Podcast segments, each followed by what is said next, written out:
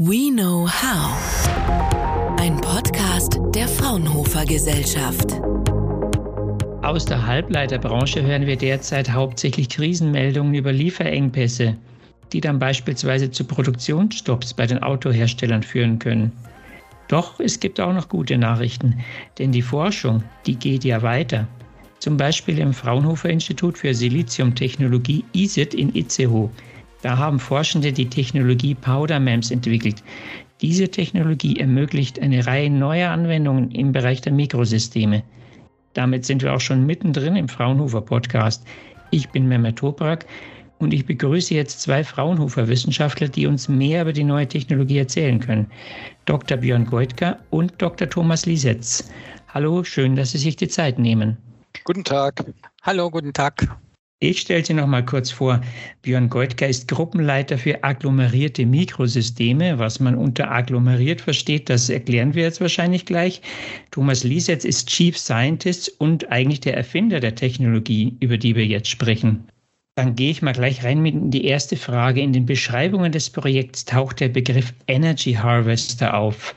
Was ist das und wo, wofür verwendet man Energy Harvester? Energy Harvester sind erstmal allgemein alle Geräte, die aus der Umgebung Energie sammeln und damit dann Sensoren oder andere Systeme mit Energie versorgen. Und äh, da gibt es ganz verschiedene Sorten. Die kommen zum Einsatz beispielsweise äh, in diesem Megatrend, dem Internet der Dinge, in dem wir überall Sensoren platzieren, um die Zustände zu erfassen, zum Beispiel von Maschinen, von Autos, äh, von dem eigenen Körper. Überall kommen Sensoren zum Einsatz, die dann auch mit dem Internet vernetzt sind. Und die haben halt immer mehr höheren Energiebedarf. Und ein Ansatz ist, diesen Bedarf aus der Umgebung des Gerätes durch Energy Harvesting zu decken. Und wie funktioniert das? Also wie, wie sammelt man denn die Energie aus der Umgebung? Wir haben einen mechanischen Harvester gebaut, mhm. ähm, der es erlaubt, elektrische Energie aus Schwingungen, Vibrationen und Drehbewegungen zu gewinnen. Äh, der Harvester besteht aus einem piezoelektrischen Element, was durch einen Mikromagneten in Schwingung versetzt wird. Energie wird also erzeugt durch Bewegungen, durch Drehungen, durch Schwingungen. Genau. Aber die Technologie Powder MEMS, die spielt ja beim Bau dieser äh, Energieharvestern eine entscheidende Rolle. Äh, was steckt hinter Powder MEMS? Also der Thomas hat es ja gerade schon erklärt, dass die Harvester darauf beruhen, dass wir in der Lage sind, kleinste Magnete in dieses Mikrosystem einzubauen. Und dafür verwenden wir die Powder MEMS Technologie, denn bislang gab es da kein zufriedenstellendes Verfahren, um jetzt in der Herstellung von diesem Mikrosystem solche dreidimensionalen winzigen Magnete in das System zu integrieren. Und das ist der Ansatz von Powder MEMS, dass wir also die dritte Dimension der Mikrosystemtechnik erschließen in dem Sinne, dass wir mit dem Verfahren dreidimensionale Strukturen, Mikrostrukturen in die Mikrosysteme integrieren können. Und zwar, wie man sagt, auf Wafer-Ebene. Das heißt, man baut in der Regel diese Systeme aus so großen, auf so großen Siliziumscheiben auf. Die werden Wafer genannt. Und mit diesem Verfahren können wir halt über die gesamte Scheibe Mikromagnete oder andere dreidimensionale Strukturen in die Systeme einbauen. Und das ist äh, ein Ansatz, der die Mikrosystemtechnik in die dritte Dimension hebt. Wie klein sind die denn? Wir können bis zu ungefähr 20 Mikrometern runtergehen. Das sind also 20 Millionstel Meter und äh, ein menschliches Haar zum Vergleich hat einen Durchmesser von ungefähr 50 bis 60 Mikrometer. Wir können aber auch bis zu mehrere Millimeter groß werden, je nachdem, was gebraucht wird. Und wie läuft jetzt das Fertigungsverfahren? Also wie schaffen Sie es, solche Mikrostrukturen dreidimensional herzustellen?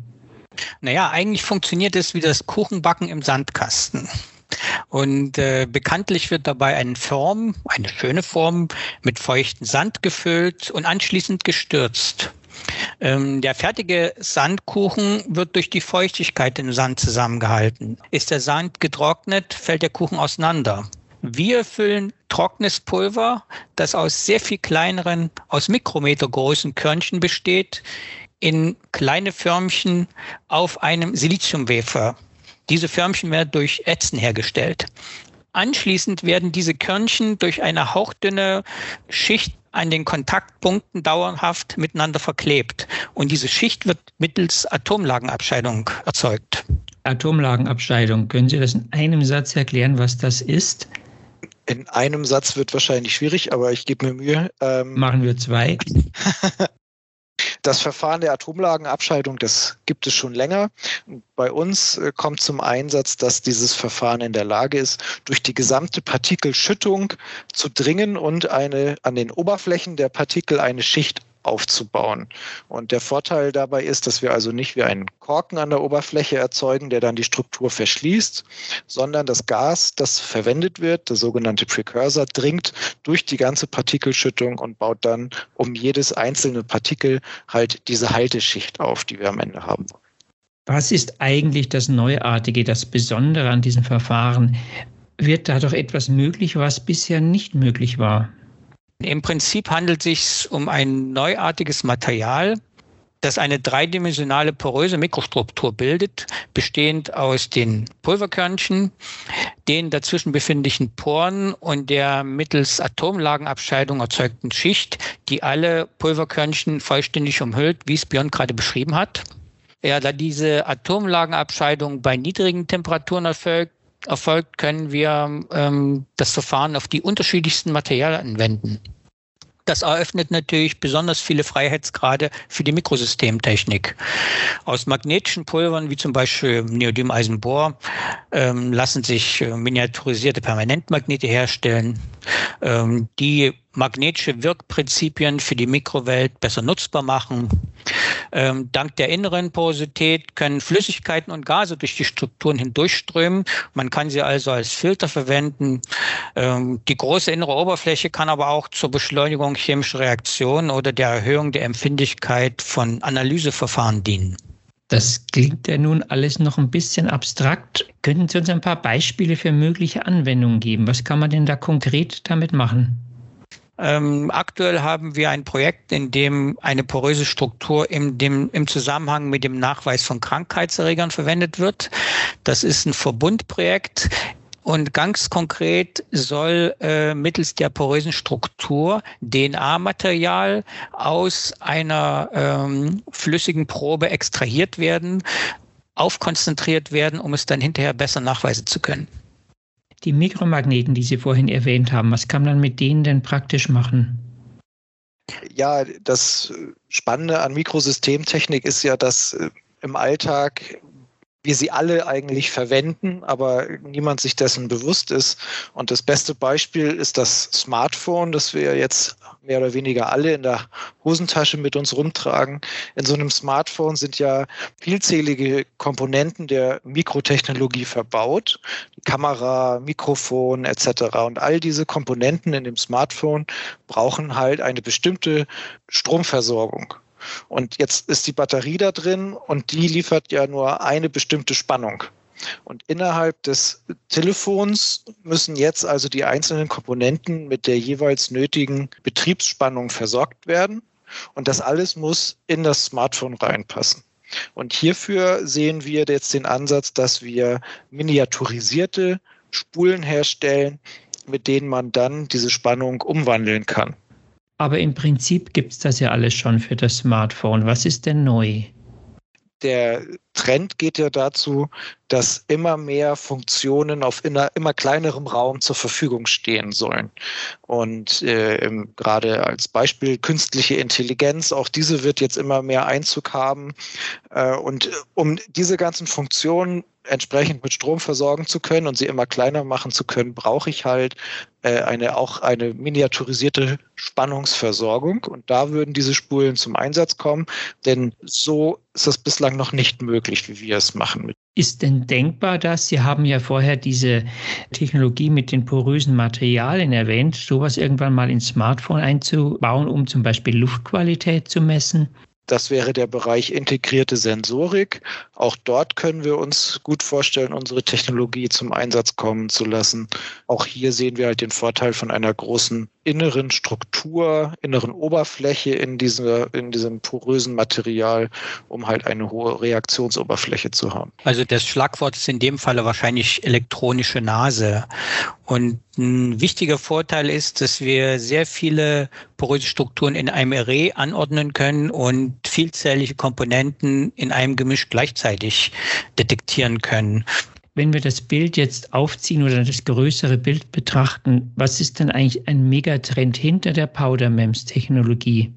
Wir hatten als Beispiele ja schon das Internet der Dinge und Smartphones äh, genannt in, als Anwendungsbeispiele. Und dahinter steckt ja die immer zunehmende Digitalisierung. Und im Rahmen dieser Digitalisierung werden halt auch immer mehr Mikrosysteme eingesetzt. Das heißt, aufgrund der schieren Anzahl müssen diese Systeme auch immer energieeffizienter werden. Und das bringt uns zum Beispiel zu dem Energy Harvester, der dann auf Powder MEMS beruht in unserem Fall. Der andere Trend ist die Miniaturisierung. Auch das war ja das Beispiel des Smartphones, dass sich auf immer kleinerem Raum immer mehr Funktionen äh, integrieren möchte.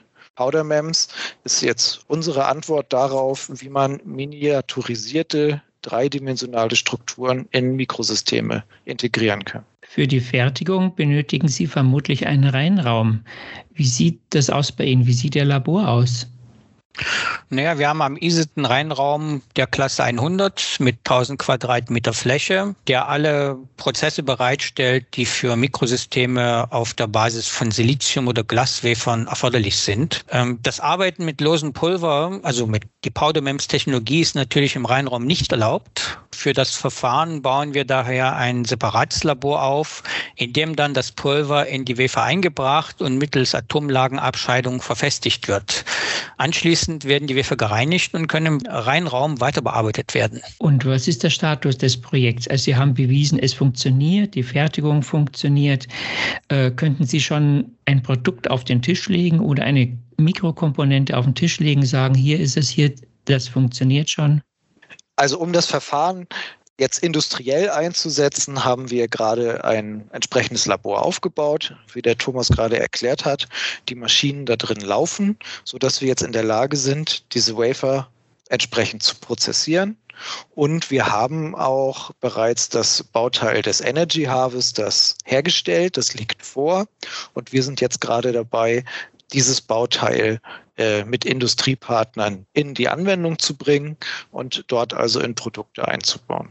Und für andere Anwendungen, die uns vorschweben, äh, erstellen wir gerade Demonstratoren, sodass wir dann interessierten Industriepartnern das demonstrieren können und mit ihnen zusammen Produkte entwickeln können. Wenn wir ein bisschen weiter an die, in die Zukunft denken, haben Sie da sowas wie eine Vision bezüglich der Powder MEMS? Wo sehen Sie die Powder MEMS in fünf Jahren zum Beispiel? Der fünf Jahren ist natürlich äh, eine schwierige Frage, aber wir glauben schon, dass das ein Basisverfahren für die Mikrosystemtechnik und für die Halbleitertechnologie ist. Also eigentlich arbeiten wir darauf hin, dass das Powder MEMS Verfahren in jedem Reihenraum weltweit genutzt werden kann. Powder MEMS in jedem Reinraum der Welt. Das sagen Dr. Thomas Liesetz und Dr. Björn Goitka. Vielen Dank für das Gespräch. Fraunhofer. We know how.